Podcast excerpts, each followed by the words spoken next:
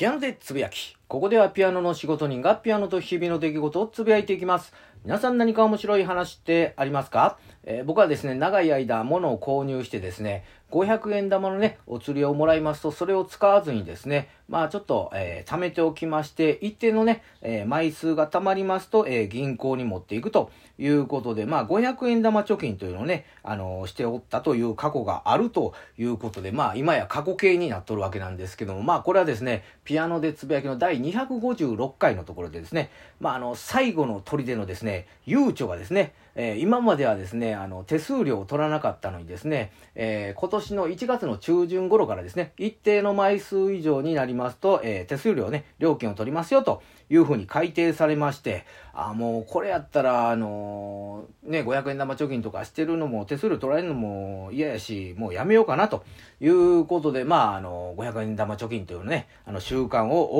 終えたわけなんですけども、まあ、あれからですね、3ヶ月経ちましてですね、まあ、ちょっと、あの、どうなったかということでお話をしたいと思います。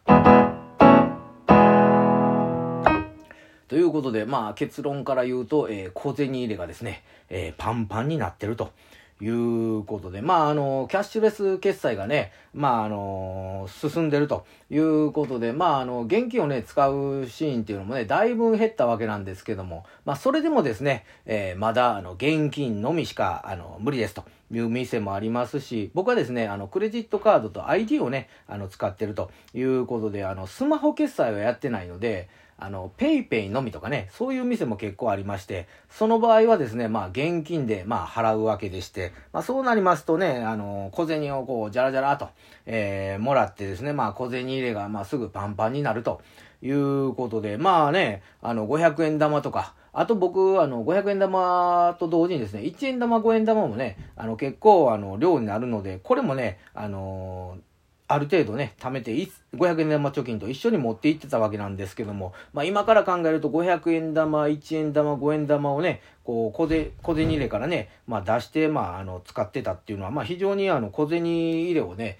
まあ整理するという意味でも非常に良かったんかなというふうに思ってるわけなんですけども、まあこの、あの、小銭ね、パンパンになってるのどうしたものかと。なった時にですね、まあ、あの、悠長はですね、ATM を預けますと、まあ、1枚から手数料かかるわけなんでですけども、まあ、僕がですね、使用、ね、使用しているメインバンクはですね、えー、100枚まではですね、まあ、手数料無料ということで、まあ、今はですね、あの、小銭入れがパンパンになりますと、あの、メインバンクの ATM に行きまして、小銭をですね、じゃらじゃらじゃらと預けると。いうことで、まあ今まででしたらですね、まあ現金を下ろすだけのためにですね、銀行行ってたんがほとんどだったんですけども、まあ最近はですね、まああの、金額は少ないですけども、小銭を預けるということで、預ける回数の方がまあ増えてるということで、まあ逆転現象が起こってるなと。いうことで、まあ、この間もですね、まあ、その小銭入れがですね、パンパンになったので、まあ、あの、ね、メインバンクのところの ATM にですね、小銭をまあ、預けに行こうと